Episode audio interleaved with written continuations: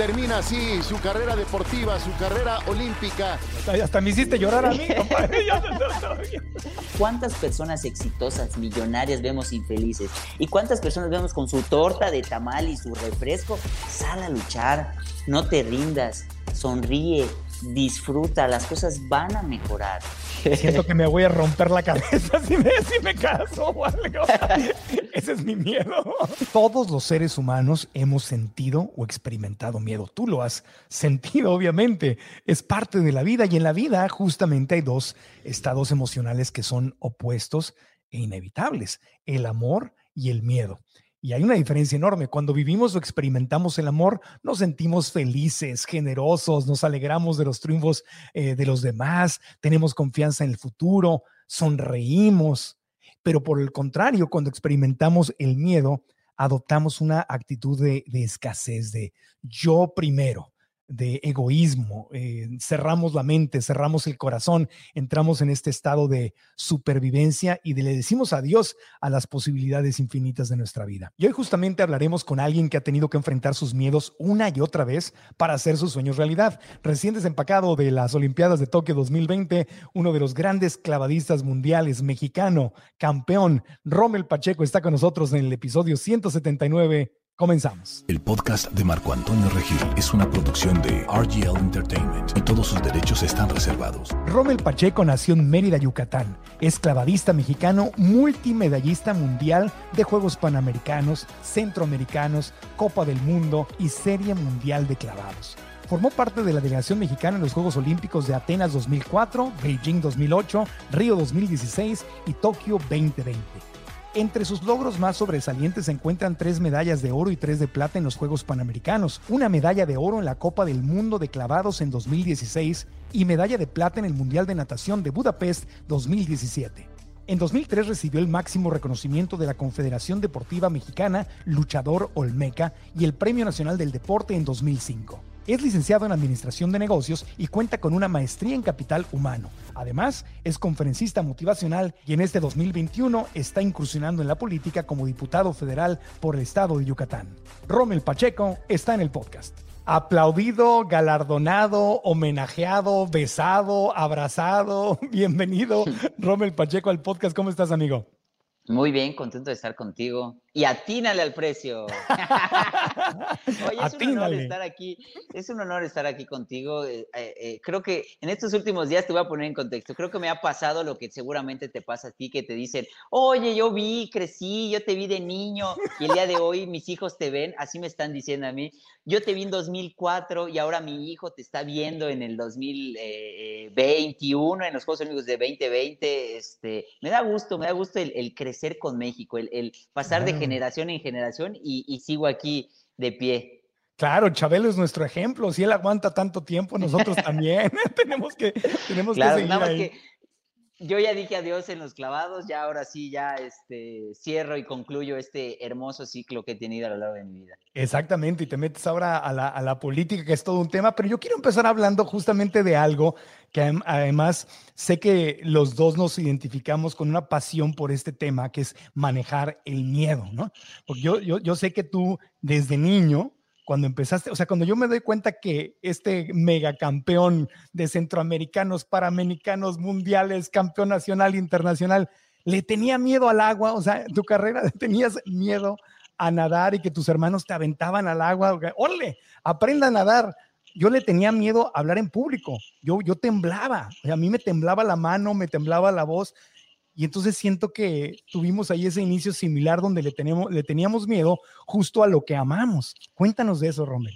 Así es, eh, eh, creo que es parte de la vida, creo que eh, Dios sabe por qué hace las cosas. así como yo a los tres años no había forma que mis papás me pudieran meter al mar. Yo soy de Mérida, obviamente el ir al mar, ir a la playa que está a 20 minutos es cosa cotidiana y no había forma. Yo me quedaba en, la orilla del mar jugando con, con, en hacer castillitos y en el momento en el que me agarraban para meterme al mar, era grito, pataleo, lloriqueo y de verdad no había forma. Entonces no les quedó más de otra a mis papás que, inscribirnos, somos tres hermanos, yo soy el del medio, a clases de natación primero que nada, para que se me quitara el miedo, para aprender a nadar y porque pues es un seguro de vida.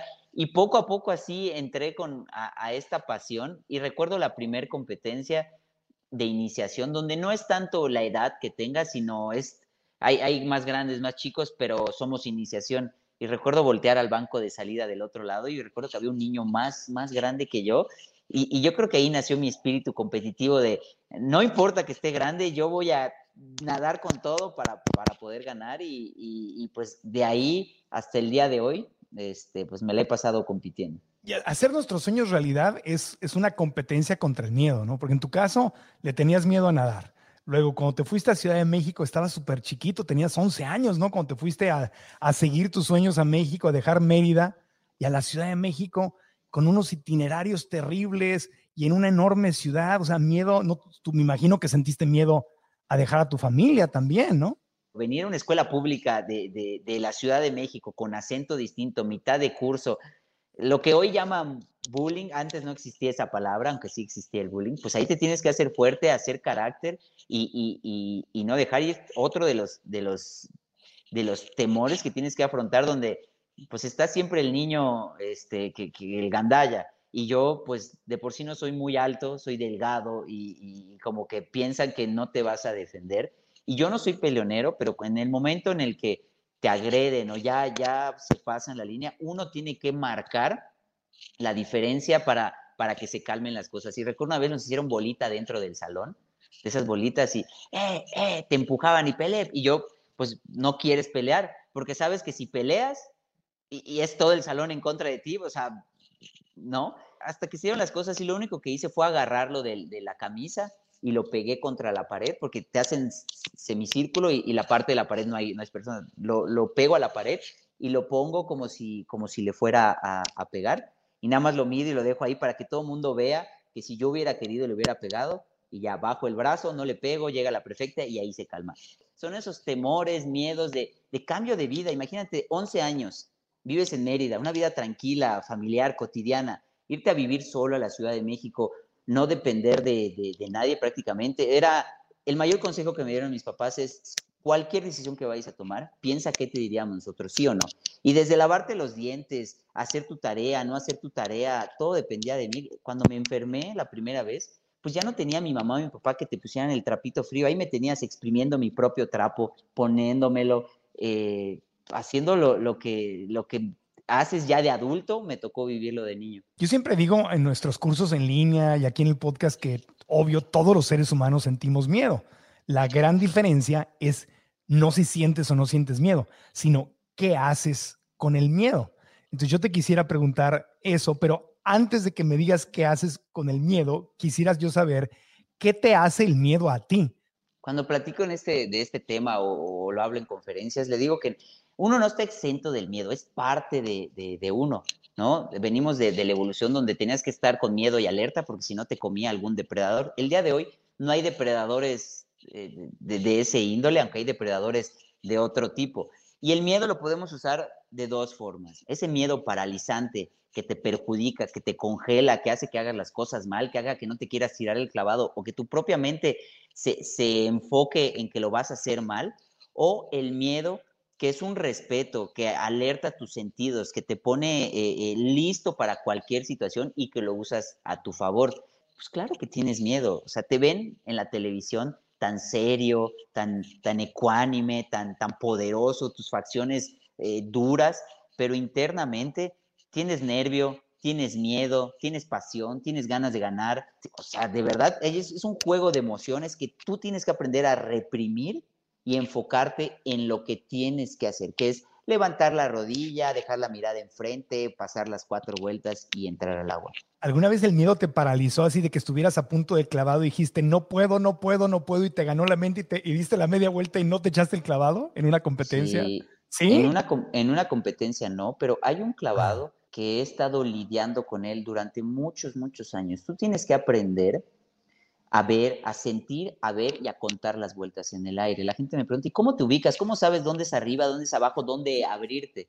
Y es Ajá. más o menos como poniendo el ejemplo de ballet, que dejas un punto y giras y en el mismo punto. Aquí el punto de ubicación es el agua, pero, pero tienes que pues pasas tan rápido que cuentas y ves al mismo tiempo. Cuando yo vengo aquí a la Ciudad de México, yo no me ubicaba en el aire. Podía dar vueltas hacia el frente y hacia adentro, que son, hacia, pero vueltas hacia atrás y hacia holandés, no ubicaba el agua. Entonces, cuando yo llegué, era un, todos los días te ponían a hacer ese clavado de metro y era panza, espalda, panza, espalda, panza, espalda, panza, espalda. Horrible, hasta que aprendí un día a ver las vueltas y descansé y respiré. Y en cuanto aprendí a ver las vueltas, enseguida subí al trampolín de tres metros, dos vueltas y media, y enseguida me subieron a 10 metros, la plataforma más alta, hacer tres vueltas y media. En cuestión de meses, yo ya estaba compitiendo con, los, con primera fuerza. Yo era juvenil y ya estaba compitiendo en primera fuerza.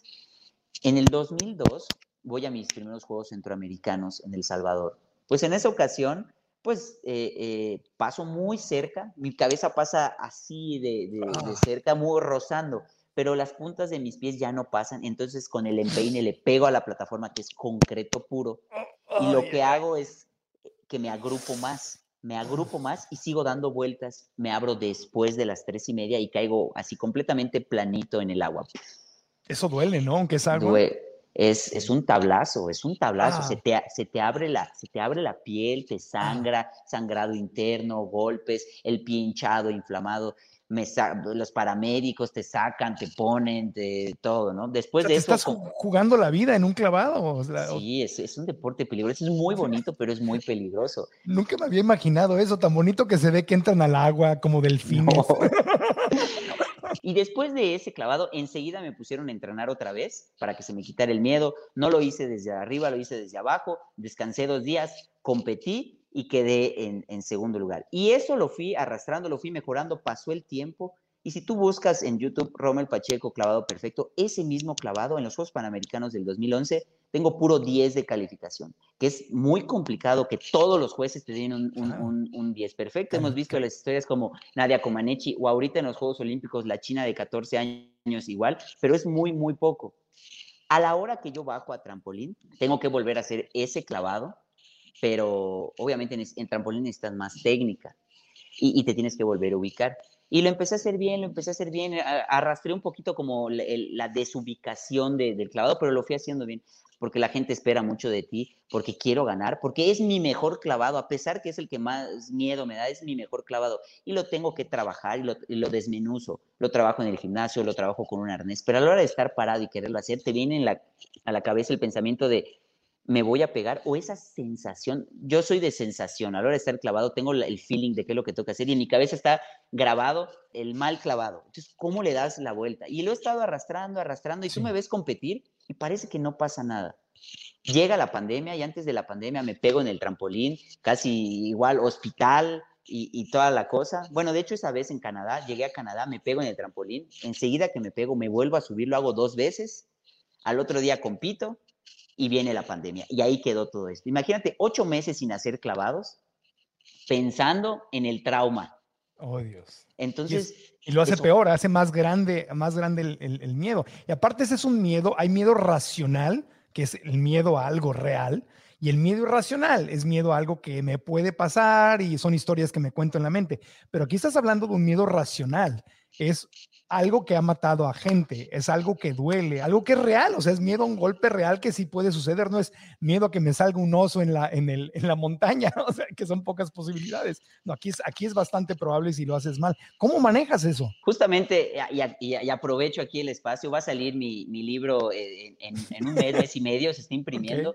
Y ahí cuento las anécdotas de triunfos, derrotas, y justamente parte de este clavado y en lo que yo estoy en la revisión del libro, pues ves que tienes que volver a releerlo y le cambias y le pones y todo eso, y en lo que lo vas eh, creando, porque fue durante la pandemia la creación, eso mismo te va ayudando y va recordando. Y a la hora que estaba ya haciendo el clavado para poder ir a competir al, al selectivo para poder clasificar olímpicos, estaba justamente en esos capítulos. Entonces es como un juego de, estás escribiendo un libro de motivación, pero tienes miedo y no lo quieres hacer. No, tienes que poder, y tú puedes vencer a tu miedo. Y es esa, ese diálogo interno que tienes donde no te puedes dejar vencer porque te, entra ese temor y te carcome y no lo puedes realizar. Yo sabía que dependía el ir a o no a Juegos Olímpicos de ese, de ese clavado y, me sobrepuse y me salió bien. Antes del control fui, me salió bien y clasifiqué a Juegos Olímpicos. Y si ustedes ven mi competencia de, de Tokio, la última, mi despedida, justamente en la preliminar me salió bien y en la final fue el que no me salió. Y estoy enojado un poco conmigo porque ese es el que yo quería hacer bien para poder decir, ya, bien, porque no lo voy a volver a hacer en mi vida, de verdad, ya, me retiré y no lo voy a volver a hacer pero esa era la última vez y quería hacerlo perfectamente. Pero como no he podido entrenarlo con la tranquilidad y como normalmente lo, lo, haces y lo disfrutas, pues arrastras algo. Y cuando estás en un momento decisivo donde hay, hay tanta presión y tantas cosas, el, el clavado, ¿cuánto crees que dura un, un, clavado de que despegas a que caes? No, no todo, de que despegas a que caes al agua. Tres segundos. Uno punto y cacho. Uno, punto, y cacho. Imagínate, en ese, en, es un ¿no? ya vives meses y meses con miedo a 1.5 segundos. Y cuando estás ahí, es un rompecabezas. Tú tienes que subir las piernas, meter la cabeza, dar las vueltas, patear, cubrir, entrar, todo eso. Entonces, son decisiones en milisegundos. E, e, esa decisión la tomé, abrí un poco antes en vez de abrir después porque en el entrenamiento había caído muy pasado, porque había caído corto en la preliminar. Y, y, pues esas cosas, esas dudas, esas pequeñas dudas hacen la diferencia. Cuando estás ahí, no hay espacio para dudar. Tú tienes que confiar en todo el trabajo. ¿Qué tienen en común esta pelota y esta raqueta con alcanzar tus sueños? Soy Marco Antonio Regil y te lo explico con mucho gusto. Cuando no tienes las herramientas necesarias para manejar tu vida, tu experiencia será como esta pelota. Y no vas a saber ni cómo, ni por qué o por dónde, pero vas a sentir raquetazo tras raquetazo. Para una esquina, para la otra, es golpe tras golpe, sin ni siquiera tener tiempo de recuperarte o entender qué es lo que está pasando. ¿Te ha sucedido? ¿Has tenido momentos en tu vida en que te sientes como una pelota? En cambio, cuando tienes las herramientas necesarias, es como ser la raqueta o mejor aún, como el que sostiene la raqueta y tú vas a decidir a dónde vas. Esa es la diferencia entre que la vida te suceda y hacer que la vida suceda. Por eso he creado una masterclass gratuita a la que te quiero invitar para que dejes de sentir los raquetazos y aprendas a co-crear tu mejor vida. Te voy a compartir los siete errores más comunes que la gente comete y que la separan de alcanzar sus sueños para que te des cuenta y a ti no te suceda. Inscríbete haciendo clic en el enlace que te dejo aquí abajo y al inscribirte también vas a recibir un autodiagnóstico que te va a ayudar a ver cómo te encuentras en las tres áreas clave de tu vida para que aproveches más la clase. Te espero para aprender y crecer juntos. Inscríbete gratis en marcoantonioregil.com diagonal 2021 y si estás en YouTube haz clic en el link de la descripción de este video. Pero, Rommel, lo que, lo que siempre sucede es que del otro lado del miedo está el sueño. Eso que tanto queremos, tú hablas obviamente de clavados, pero todos tenemos miedos en nuestras diferentes profesiones y sueños. Es casi, casi como que el universo y la vida te pone una prueba de fuego que te dice, eso que tanto quieres está del otro lado del, miedo. Entonces, qué interesante que de lo, para, para lograr lo que soñamos, lo que está en nuestro corazón, tenemos que ir en contra de un mecanismo mental que está diseñado para ayudarnos a sobrevivir, Rommel. Así es, pero también te hace mejor persona y te hace más fuerte. Porque, como tú dices, muchas personas tienen miedo a hablar en público, pero van a ser periodistas o van a ser este, eh, no sé, políticos o van, o, van a ser actores. Por ejemplo. Por ejemplo. Por ejemplo, políticos. Entonces, entonces si, tú, si tú quieres, si tienes tu ideal de cambiar el país, pero te da miedo a, hablar ante el público, ¿cómo vas, a, ¿cómo vas a hacerlo? Y por eso están ese tipo de situaciones. Pero cuando tú lo superas, pues te quedas hasta con una satisfacción más grande de que pudiste. Es como la medalla. O sea, uno ve la premiación y la medalla y dice, qué bonito, qué padre, pero en sí la medalla eh, es más que un pedazo de tela y un pedazo de metal o plástico o hule o de lo que te lo den. Lo que, lo que vale de la medalla es la competencia que tuviste, pero para tener esa competencia, el entrenamiento que tuviste que pasar, las, las dietas, los clavados, los golpes, las lesiones, las, la problemática, todo esto es lo que verdaderamente vale la, medalla, no el, no el, no el pedazo de, objeto que tienes en tu cuello. Sí, claro, es el, proceso. Ahora, pasamos a los miedos no racionales. Ah, y en el deporte, por ejemplo, también puede presentarse el miedo a no ganar. Tú ganaste centroamericanos, panamericanos, nacionales, internacionales, mundiales, ganaste todo. Si no me, dime si me equivoco, pero ganaste todo excepto la medalla, la medalla de oro olímpica. ¿Te dio miedo antes de los, y si no me la gano? Y si no lo logro, y si me quedo sin ese sueño, y si, y si, y si me critican en los periódicos, y si mi novia se decepciona de mí, y si y yo le digo el síndrome de Lizzie, ¿no? Es el, y si esto, y si el otro, te dio ese, ese síndrome, te torturó durante, durante la pandemia? Durante la pandemia no me torturó ese pensamiento porque yo no, a pesar de haber conseguido el pase, no era mío, era del país y tenía que haber un proceso, un, un control para poder, para poderse ratificar el boleto. Entonces, primero que nada, era hacer el clavado, que eso sí me carcomía, y poder competir y ganar. Una vez que ya gané el pase, pues fue una alegría y feliz, porque había un 60%, si no es que más, de probabilidades de que no fuera olímpicos. Roce con autoridades, COVID y muchas otras cosas. Entonces, el simple hecho de estar, es, quedé contento porque no me quería retirar, solo con, lo intenté y no fui. O sea, fue un, me retiro en Juegos Olímpicos con, el, ser abanderado. Pero los primeros días bien energético, todo te sale y conforme van pasando los días, el juego mental, anímico también cuenta, porque estás viendo competir a los demás donde pierden, donde ganan, donde estás encerrado, no podíamos salir, estabas en tu cuarto y en la fosa y en el comedor. Eran, eran las tres áreas que, que, podías estar. Al principio sí motivado y feliz y la gente espera de ti, Rommel, eres la esperanza de medalla y vamos contigo. Y uno mismo, eh, pues, pues obviamente te presionas y, y te da miedo el, el no solo el compromiso con la gente, el qué dirán, el no vas a conseguir, el defraudar a tu familia, mis papás que tanto tiempo me han apoyado, mis hermanos, el día de hoy que, que ya apenas llevo tres meses de casado, que, que ha estado conmigo, ¿no? Todo, todo, todo, ese, todo eso que, que, que envuelve, pero también conmigo mismo. Este sueño era propio, era una convicción propia que yo pude haber dicho, ¿saben qué? Yo ya tengo otro proyecto, ahí nos vemos, estoy feliz, estoy contento, pero no, e, era algo que yo quería mi última oportunidad de luchar y decir,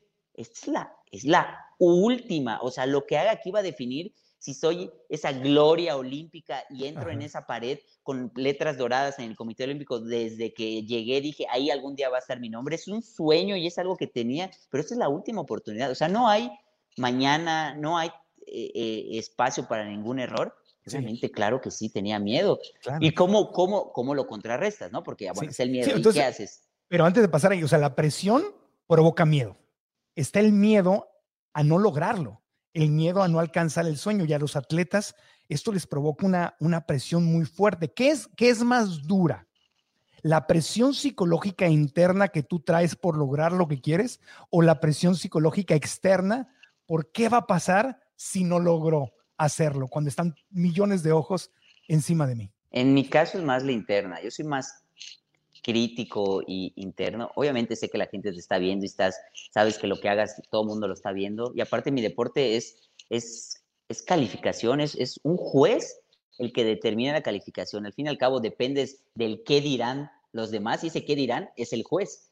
Pero internamente es, es el que se siente mal si pierde o no le salen las cosas, soy yo. El que se siente bien si gana, soy yo, porque me ha tocado, uno ve el escenario, eh, la gente, eh, eh, todo como, wow, el deportista que es, que es como la estrella en ese momento y gana. Pero cuando termina la competencia, es un ser humano igual que cualquiera. Y, te vas en el autobús, tú solito, al comedor, a tu cuarto, y, pudiste haber ganado, perdido, pero no dejas de ser Rommel, no dejas de ser esa persona y tienes que aprender a, lidiar con eso. Cuando estás en la gloria, no, que los pies en la tierra y cuando pierdes no quiere decir que por eso ya moriste, siempre tienes que saber quién eres. ¿Tú te amas igual cuando ganas que cuando pierdes? ¿Has logrado ese reto espiritual de amarte y verte al espejo y sentirte igual de valioso, no nomás de dientes para afuera, sino en esa intimidad. ¿Te amas igual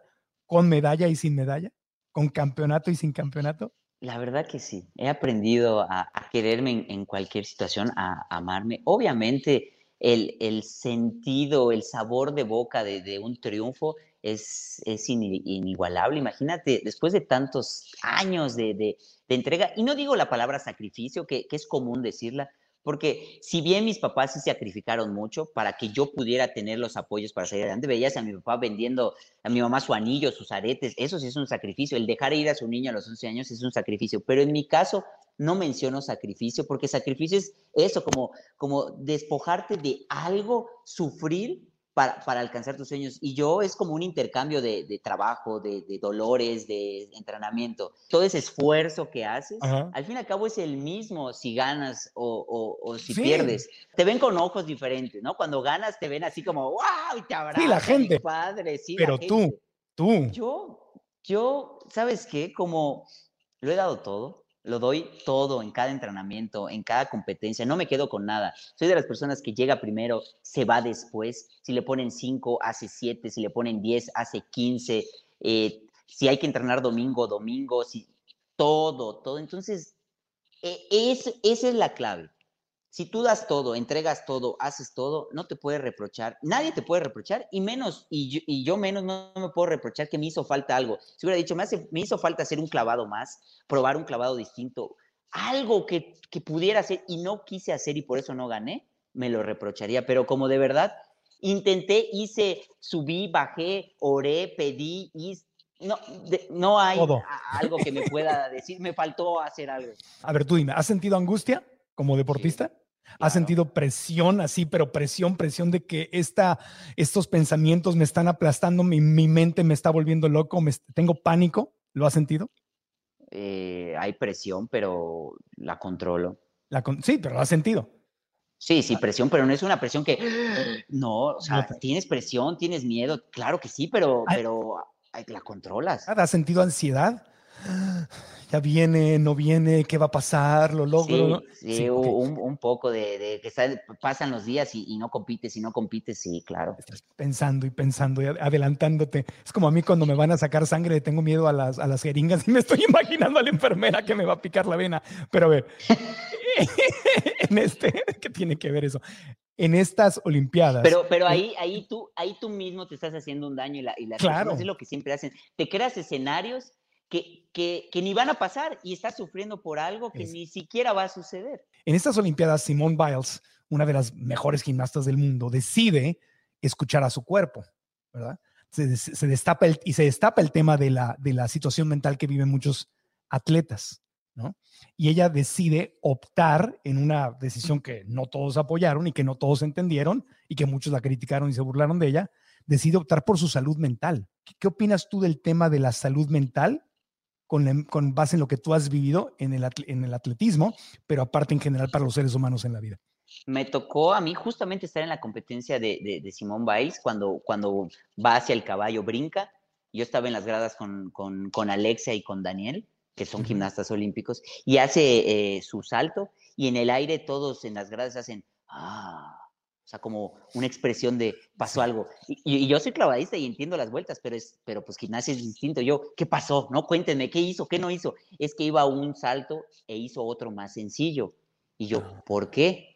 Le digo, no lo que tú marcas tienes que hacer como en clavados. No, no, aquí tú, en gimnasio tú puedes poner que vas un salto, pero a la mera hora lo puedes cambiar. Yo, ah, ok. Lo que pasó es que tenía mucha presión y muchas otras cosas y su salud mental, pero más que nada se desubicó en el aire. A mí lo que me dictó mi corazón es no te rindas. Aunque te estés pegando, aunque te estés lastimando en, un sentido, no me va a vencer porque yo quiero decir que, que pude más que ese clavado. En el caso de Simón, ella decidió el parar y no competir, porque eso es lo que ella creyó y sintió que estaba bien. Las dos son buenas si tú estás feliz con esa decisión, no lo que diga la gente, no lo que si estuvo bien y si estuvo mal, sino con lo que tú creas que es correcto y con eso te vas a ir feliz, con la decisión que tú creas internamente que es la mejor decisión para tu salud. Este tema de, de, aceptar que cuando tienes un problema de salud mental, está bien decir, tengo un problema y no voy a hacer esto. Decido honrarme, cuidarme y no voy a hacer esto. No. y pedir ayuda, porque uno, cree que es invencible y que es superhéroe y que lo va a vencer y que en una semana se te va a pasar. Y créeme que no. O sea, y a veces te da miedo o pena el ir con un psicólogo, con un psiquiatra y te vas con tu cuate, oye, tengo esto y quieres una solución de alguien que está igual o peor que tú, o sea, ¿cómo, cómo te va a ayudar? Para eso hay expertos, ¿no? Fíjate, a mí con el matrimonio me pasa a ti como con el trampolín. Siento que me voy a romper la cabeza si me, si me caso o algo. Ese es mi miedo. También no te creas. no al matrimonio, sino al fracaso, fracaso de... a que salgan mal. Y ese es un miedo irracional y ese es el miedo que nos paraliza y nos afecta y que, y que hay, hay que aceptarlo, ¿no? El paso número uno es, es aceptarlo. ¿Cuáles son tus secretos, tus hacks para manejar el miedo? ¿Qué le dirías a la gente que quiere algo en su vida y le tiene pánico o le tiene miedo o tiene incertidumbre? Y si me va mal, y si hago el ridículo, y si me equivoco, y si me pego en la cabeza, y si me mato, y como atleta olímpico y campeón mundial, ¿qué le dirías? Yo, yo, creo que escribimos el libro junto tú y yo, porque ese easy aparece en, en lo que va a salir. Y es, y es, eso, no hay. La gente cree que hay una fórmula secreta, una clave de la vida del, del santo grial para, para alcanzar las metas. Y, y, te das cuenta que todos tenemos miedos, sentimientos, temores, alegrías. Aquí lo que yo he descubierto y lo que yo utilizo eh, para vencer esos miedos, pues es lo que yo he aprendido a lo largo del deporte, que primero que nada, te tiene que apasionar lo que quieres hacer. Tienes que tener un objetivo y una pasión de lo que quieras hacer para que la pasión sobrepase a ese miedo y a ese, y a ese temor. Planificar eh, como te digo, no es aventarte, hacer el clavado y solo pegarte y vas otra vez y otra vez por valor, porque el valor va a llegar en el tiempo en el que te, te va a superar la otra situación. Tienes que planear y planificar las cosas, dar el primer paso sin que te importe el qué dirán y disfrutar. Disfrutar es sumamente importante. No la medalla, no la meta, el proceso que vas pasando día con día hay que disfrutarlo. Si tú estás en tu oficina y tienes que ir todos los días y tienes que hacer 500 llamadas, porque, porque eso es tu, tu, trabajo, de todas maneras las vas a tener que hacer. Depende de ti si las haces buena gente, animado eh, y, transmites esa energía con el que estás hablando y, y, va a ser una plática amena, o esas 500 llamadas te la pasas enojado, sufriendo.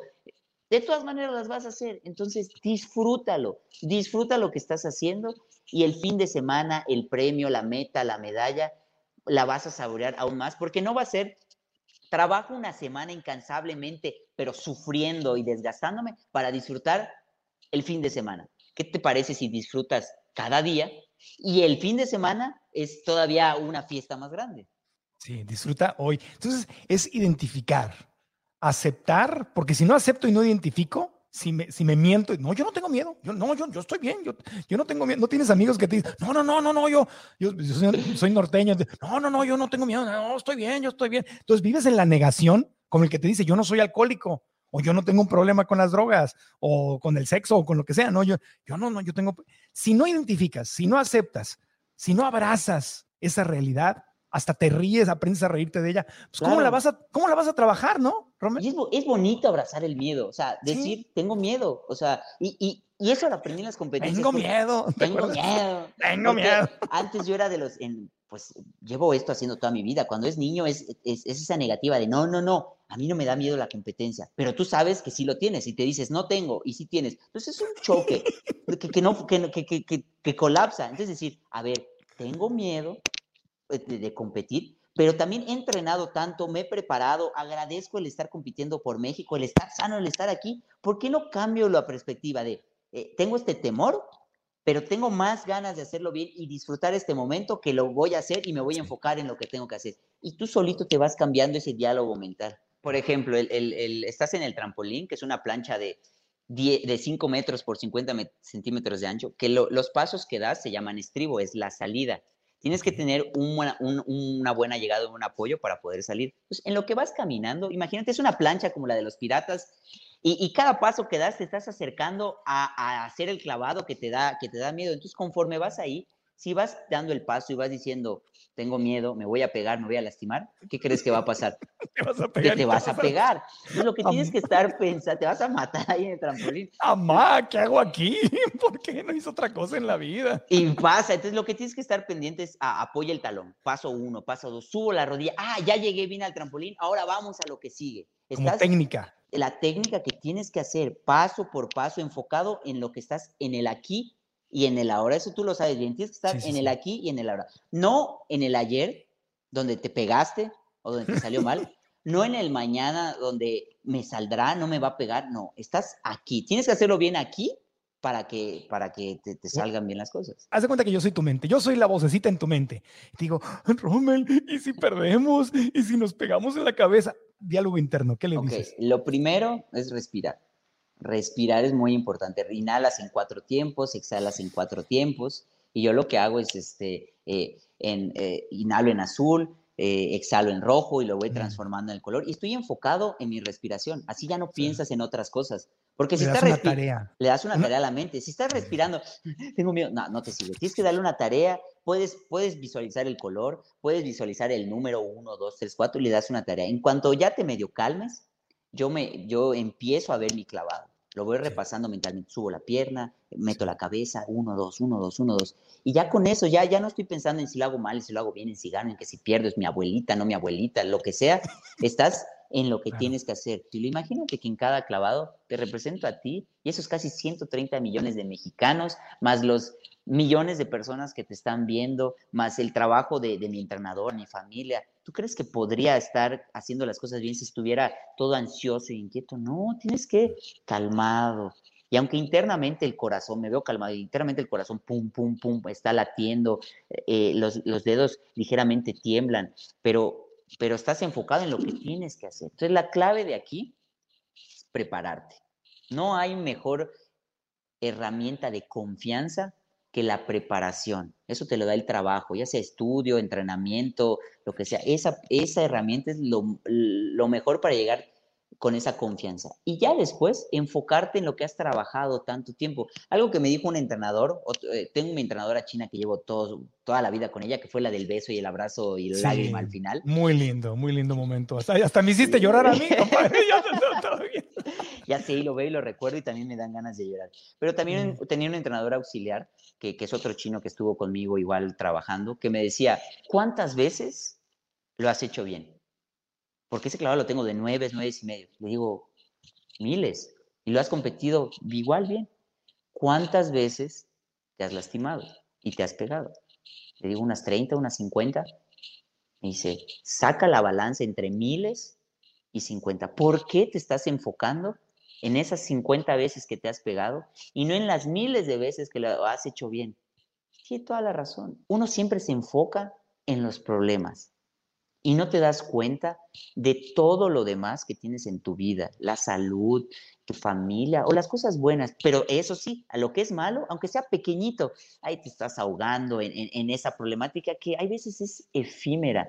Y ese es el mensaje. También me siento con la responsabilidad de impartir ese mensaje a todas las personas cuando doy alguna conferencia, ahorita con este bebé que es mi libro, que de verdad todas estas anécdotas, que no es de clavados, es, es de, de situaciones de vida para superar y autoayuda ¿Qué es eso? Me siento con la responsabilidad de decir a la gente, sal a luchar, no te rindas, sonríe, disfruta, las cosas van a mejorar. Y aunque el escenario se vea complicado, si das ese paso, es como, como en esta situación, a lo mejor no conseguí esa medalla que tanto quería y que tanto anhelaba y que entregué mi vida, mi vida al deporte. No llegó, pero no quiere decir que por eso no haya conseguido tantas medallas, tantos triunfos, tantas glorias, tantas amistades, eh, eh, tantas experiencias. Si no fue el 100% de lo que hubiera querido, pero sí llegué a un 99%. Y ese 99% me hizo feliz y estoy contento. Es invitar a la gente a sal y aprende a tocar guitarra, cambia de profesión, si estás en una mala relación y te está haciendo daño, pues cambia. Claro que va a haber miedo, tenemos miedo a, todo, pero el miedo lo puedes ir venciendo con el tiempo. ¿Qué tienen en común esta pelota y tus sueños? Bueno, esta es una pelota de fútbol americano y es un deporte que tiene sus reglas y si no las sigues, no solo no puedes ganar, sino que te van a expulsar del juego. Y eso es justo lo que sucede con tus sueños cuando no sabes ni por dónde empezar. O tu mente dice que está muy difícil y pierdes el juego más importante que es el que ocurre en tu propia mente. Por eso he creado una masterclass gratuita a la que quiero invitarte, donde vas a conocer cuáles son los 7 errores más comunes que la gente comete y que los alejan de sus sueños, para que a ti no te suceda. La maravilla de esto es que una vez que te das cuenta, puedes crear nuevos hábitos y ganarle a la vocecita en tu mente y alcanzar tus sueños un paso a la vez. Así que no más excusas. Inscríbete gratis ahora mismo y recibirás también un autodiagnóstico muy sencillo que te va a ayudar a ver en dónde te encuentras en las tres áreas clave de tu vida para que puedas aprovechar más la clase. Será un gran honor que me permitas ayudarte para que no abandones lo que más quieres en tu vida por falta de motivación o herramientas útiles y prácticas que podrás aplicar de inmediato para manifestar esa vida abundante, plena y feliz que quieres. La clase está disponible en forma gratuita y por tiempo limitado, así que haz clic aquí abajo, inscríbete ahora mismo y nos vemos pronto para aprender y crecer juntos. Inscríbete gratis en marcoantonioregil.com diagonal 2021 y si estás en YouTube haz clic en el link de la descripción de este video. Y, la felicidad no es estar en ganar todas las medallas que podemos ganarnos en la vida, sino enfocarnos en ese 99% de lo que sí hemos logrado y no permitirle a la mente que se vaya, que, que, vuelva ese 1% que no fue perfecto, se convierte en la tormenta que nos hace infelices para el resto de la vida. Y la felicidad viene de nosotros. La gente cree que dice, sí, hazme feliz, motívame. no, es, es, interna. O sea, tan, tan como puede ser infeliz aún ganando la medalla, el triunfo, como puede ser muy feliz aún perdiendo. Hay un video ahorita de Tokio 2020 donde hay un competidor de, alterofilia de pesas que está peleando por la medalla y al final no llega, o sea, no llega y se le cae el peso y lo ves bailando de felicidad aunque no consiguió. Claro. ¿no? Y hay otros que ves que ganan la medalla y, y, y, no, no, no lo disfrutan o hasta sufrieron, no la quieren. Entonces, más allá del resultado final, depende de lo que, de, de cómo tú veas la felicidad. ¿Cuántas personas exitosas, millonarias vemos infelices? ¿Y cuántas personas vemos con su torta de tamal y su refresco y son sumamente felices? Depende de uno. Claro, depende de adentro. Mi querido Rommel, yo te agradezco mucho que hayas estado con nosotros, pero no te puedo dejar ir sin hacer algo que a mí me gusta mucho hacer y que tú creciste viendo, que es un concurso. Quiero que juegues, quiero que juntos vamos a jugar, mi querido Rommel. Y este concurso que hemos preparado de, despedida del podcast es un concurso que se llama eh, Hablemos de clavados, pero de los clavados que los atletas olímpicos jamás piensan. Entonces, le, vamos, a hacer, fíjate, el concurso funciona así, mi querido Rommel. Te voy a hacer siete preguntas con opciones múltiples. Si ganas cuatro de las siete, pues te ganas tu medalla del podcast. y si no, pues ni modo. Gracias por participar. Así que listo, listo para jugar, mi querido Rommel. Vamos a jugar. Eso, muy bien. Bueno, pues ahí te van las preguntas. Fíjate. La primera dice así, primera pregunta dice así, concentradito, enfocado en el aquí y ahora, sin miedo a perder, mi querido amigo. Dice, en el famoso puerto de Acapulco, México, esta es de las más fáciles, ¿eh? Famoso puerto de Acapulco, México, hay un lugar famosísimo donde van todos los turistas y la gente se reúne para ver cómo los clavadistas locales se lanzan desde un acantilado de 45 metros. ¿Cómo se llama ese lugar? A, la quebrada. B, la roqueta. C, la tostada. La quebrada, opción A. ¿Estás seguro? Respuesta, respuesta final. Sí. Perfecto, muy bien. Respuesta correcta, mi querido Romel. Esa está muy fácil. Oye, qué padre, siempre quise estar en tu programa. pues ya estás aquí. Pero mira, dato curioso. Sueño cumplido. Sueño cumplido, mi querido Romel. Fíjate, dato curioso, desde 1934 los famosos clavados son realizados por jóvenes del puerto en que a veces se lanzan salen en las fotos con antorchas encendidas y el peligro radica justamente en que tienen que calcular el momento en que la ola entra y se eleva el nivel del mar, porque si no se avientan con el timing correcto, caen directamente arriba de las piedras. Entonces, esa gente que se avienta y en cada clavado se está jugando la vida y tiene que enfrentar su miedo antes de, Así es. antes de brincar. mis respetos. Sí, ¿verdad? Sí, ¿verdad? ¿Te, aventarías de la, de, la quebrada alguna vez? No, una vez me fui a Acapulco y me invitaron. Afortunadamente no llevaba traje de baño y no tuve que decir, no, no puedo aventarme, pero hubiera dicho que no. Dile a tu mujer, dile a Lilo que no te deje, por favor. Sí, no, no, no. Por favor. Bueno, va una, una, una de siete correctas. Ahora, fíjate, viene este, son otros tipos de clavados, fíjate. ¿En qué famosísima serie de Netflix un grupo de personas se viste de rojo para clavarse el dinero de la Fábrica Nacional de Moneda y Timbre de España? Ah, eh, aguanta, aguanta, la risa hasta que salga el payaso. Dice A, la Casa de las Flores. B, la Casa de Papel. C, Los Increíbles. B, la Casa de Papel. La Casa de Papel, ¿seguro, seguro? Sí, respuesta final. Respuesta correcta. Muy bien, mi querido Rommel. dos de dos. Qué buena serie, ¿no? Yo con eso me pasé la, pandemia. no he visto la última temporada. He, querido como tener como una pausa para disfrutarla, entonces ahorita ya la, la voy a hacer. La vas a ver. Está buena, está buena, pero como todas las series que se alargan, el, está buena, tú vela, pero baja un poco las expectativas de la, temporada final.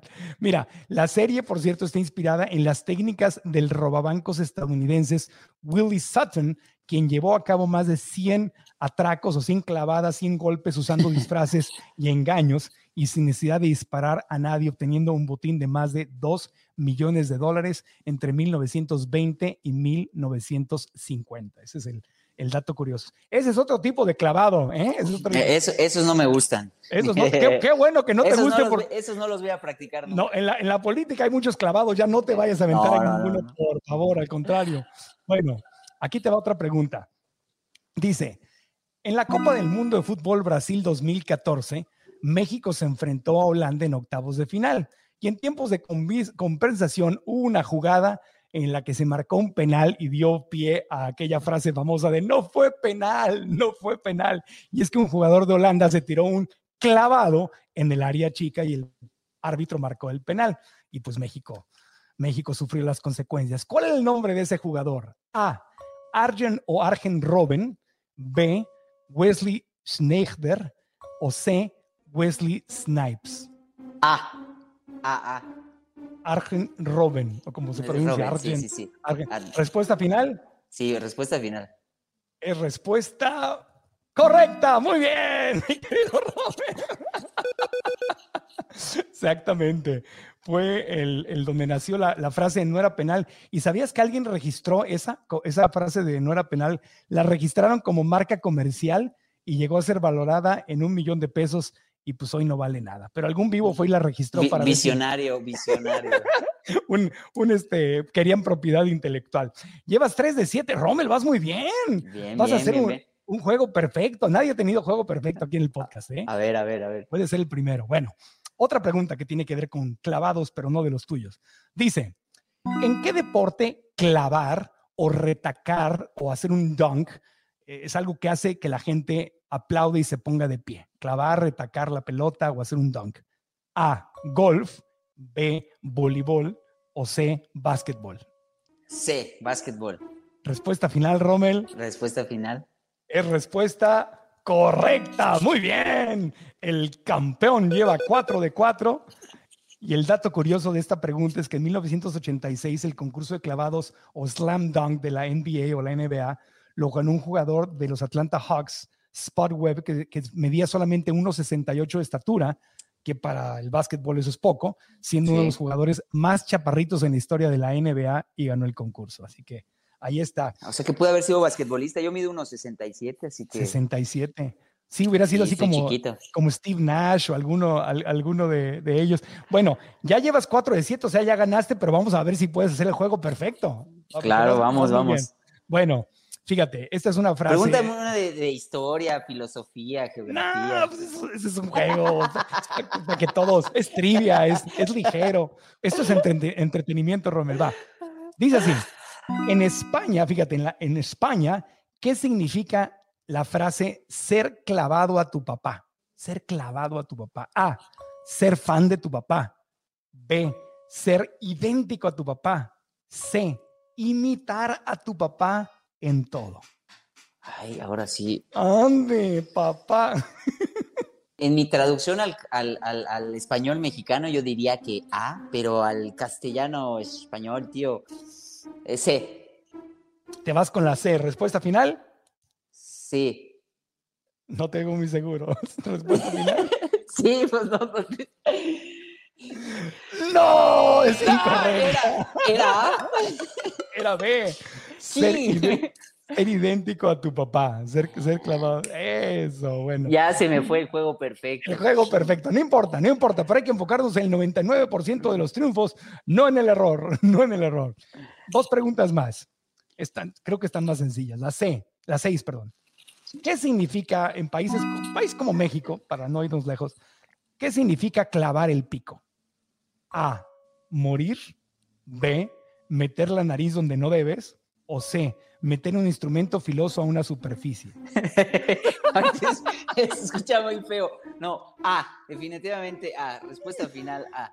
A, morir. Respuesta final es respuesta Correcta. Eso. Porque eso viene de los, de los pajaritos cuando mueren clavan el de la el pico, ¿no? Clavan el pico, exactamente. Se, mueren, exacto. Bueno, y la última también tiene que ver con pájaros, eh, así que con pájaros y con clavados, así que vea usted, ponga mucha atención para su juego casi perfecto. Dice, ¿en, qué año naciste, Rommel? 86, justamente estás hablando del Mundial del 86. Mi segundo nombre es Ahmed, porque del Mundial del 86 del equipo de Irak.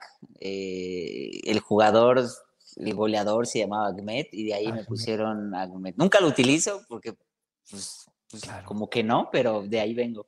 ahí viene el nombre. No, yo estaba ya trabajando en radio en 85 y eras un bebé, estabas naciendo en 86, fíjate. Bueno, esta serie, esta serie igual la conoces de Cartoon Network, es una serie muy famosa, así que, y si no, pues ponte creativo, fíjate. ¿Cuál es el nombre original en inglés de la serie que en español se llamaba o se llama El pájaro loco? En la que un personaje, en la que el personaje principal es un pájaro que clava, clava, clavados, clava el pico en forma compulsiva y repetitiva todo el tiempo el pájaro loco. Ubico la caricatura. Nunca, siempre la vi traducida en, canal uh, cuando era niño. a ver, a ver. Vamos en inglés, sí, en español se llamaba Loquillo y era el pájaro loco, pero en inglés, ¿cómo se llamaba esa, esa serie? A. Woody Woody. B. Woody Woodpecker. O C. I Love Woody. A. Woody Woody. Eh, a, a, a, B. ¿Seguro? ¿Es la respuesta final? Respuesta final. Respuesta final es incorrecta. No. Era la, B entonces. Era Woody Woodpecker. Woody Woodpecker. Y la, la, anécdota de esta es que a Walter Lance, el creador de esta serie, se le ocurrió este personaje durante un viaje en su luna de miel porque estaba, eh, estaba lloviendo y había afuera de su casa un, pájaro carpintero que no dejaba de estar taladrando y dale y dale y dale el techo y salió para espantarlo y logró espantarlo, pero cuando el ave se fue volando, el, pájaro carpintero se fue volando, hizo un sonido muy peculiar y a él se le quedó grabado ese sonido y se volvió la risa del personaje, la, risita de, de, y se le quedó grabado y de ahí inventó la, la serie de El pájaro loco, o Woody Woodpecker. ok, perfecto. No dato curioso, ese sí no lo sabía. Bueno, con cinco aciertos y dos strikes, eh, Rommel Pacheco, eres ganador de la medalla del podcast. Felicidades, amigo. Felicidades. Te retiras con un triunfo y con eso te damos la bendición para que vayas a la política a hacer algo maravilloso, a hacer algo bueno para todos, por el deporte, por los mexicanos, por el país, por el mundo. Amigo, hoy que la emergencia del calentamiento global y hay tan, hay tan, estamos, estamos en un momento de urgencia, de, literalmente de urgencia, y eres un hombre valiente, creo que eres un muy buen ser humano. Hay una parte de mí que no entiende por qué te metiste a, la, política, porque sé que es una madeja bastante complicada, pero de un buen corazón, otro buen corazón, te deseo lo mejor. que te vaya muy bien y que te pongas muchas medallas con todo y las críticas que vas a recibir, porque hagas lo que hagas, te van a crucificar, porque así es la, así es la lo, lo, sé y es un miedo que estoy eh, eh, afrontando y, venciendo, porque como bien dices, la política tiene sus, sus cosas negativas y siempre van a hablar mal de ti. Pero si, si no hacemos un cambio, si una, alguien bueno no entra y trata de generar algún cambio positivo, va a seguir como está. Y me da tristeza ver cómo, cómo hay cosas que se pudieran solucionar fácil o, poniéndole de verdad este, este corazón y estos ideales que tenemos tú y yo tras traspasarlos ahí un poquito a la política para generar el cambio que tanto necesitamos. Así que créeme que voy a estar con estos mismos valores, con, con, este mismo ímpetu y disciplina ahora en, este, en esta nueva odisea que viene. Que, que, manejes, que manejes tus miedos y te felicito por no cantar la de Juan Gabriel de pero qué necesidad para y meterte y meterte ahí al, al flanco, al lugar de batalla. Así que te deseo mucho éxito, amigo. te mando un abrazo con cariño para ti, para Lilo, que sabes que es una amiga muy querida, este, que es ahora tu esposa, y les mando un abrazo con gran cariño a los dos. Ojalá que nos saludemos pronto en vivo y a todo color. Ahí, está ahí en, la recámara hace rato, pasaba así de, puntitas, pero ahí, ahí, ahí anda. Sí, yo la conocí cuando sus perros se, comían las puertas de su casa y me contaba, me decía, Marco, mi perro se comió la puerta de mi pues, departamento. justamente por, por, por, Gandalf es que nuestro, nuestro amor creció. Ella, eh, cuando se vino a vivir aquí a México, eh, le dije, yo voy por él al aeropuerto. Pues es un, un pitbull enorme, ¿no? Y, y, y yo sentía que me iba a comer. Cuando lo fui a buscar al aeropuerto en su caja lleno de cadenas, dije, este animal me va a comer y como fui por él, lo llevé al departamento, lo saqué a pasear, allá, con eso me gané su corazón, con el que a su hijo lo atendí. Aún con el miedo de que me, me, comiera un dedo, pero no, es un amor, Gandalf, es un amor. Es un amor, es un, es un amor, es un amor. Pues qué bueno, me da gusto que un perrito haya sido el cupido entre ustedes dos. Te mando un abrazo y a Lilo también y a Gandalf también y cuídense mucho y gracias por haber estado en el podcast. Un abrazo, un gustazo.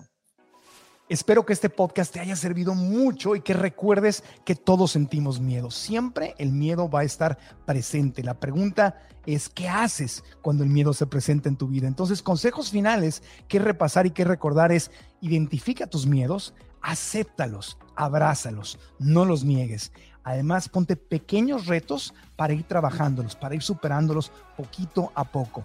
Cambia tu lenguaje. Deja de decir no puedo, no sé, me va a ir mal. Empieza a decir estoy aprendiendo. Quiero, voy a aprender cómo lograrlo. Hoy me acerco más a mis sueños. Cambia tu lenguaje. Armoniza tu entorno. Fíjate de quién te rodeas, qué gente, qué música escuchas, a, qué noticias le pones atención, qué rituales tienes en tu vida. Respáldate de actividades, de gente y de costumbres que te eleven, te acerquen a tus sueños para que disminuyas tus miedos. Y recuerda siempre que el ejercicio y la meditación, como bien nos platicaba Rommel cuando respiraba y todo esto antes de aventarse un clavado, eso está comprobado que esas actividades, el ejercicio y la meditación liberan hormonas y reducen nuestra ansiedad y nuestro estrés y nos acercan más a lo que amamos. Practica esto y verás cómo paso a paso podrás aprender a manejar tus miedos.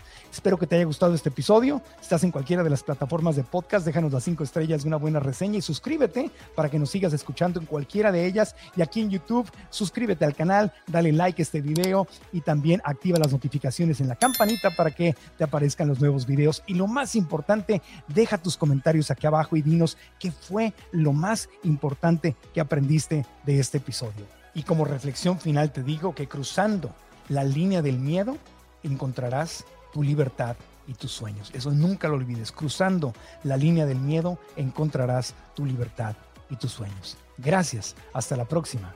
Aprendamos juntos.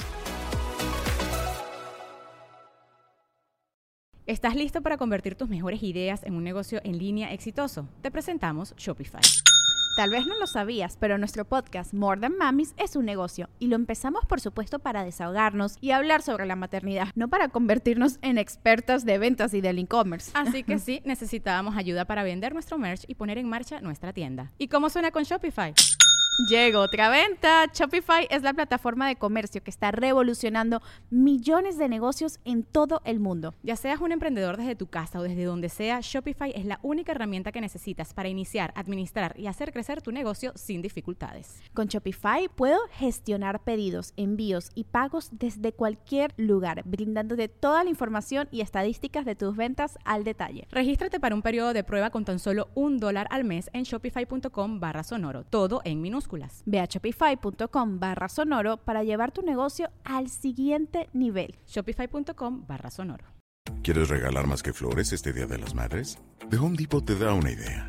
Pasa más tiempo con mamá plantando flores coloridas, con macetas y tierra de primera calidad para realzar su jardín. Así sentirá que es su día todos los días.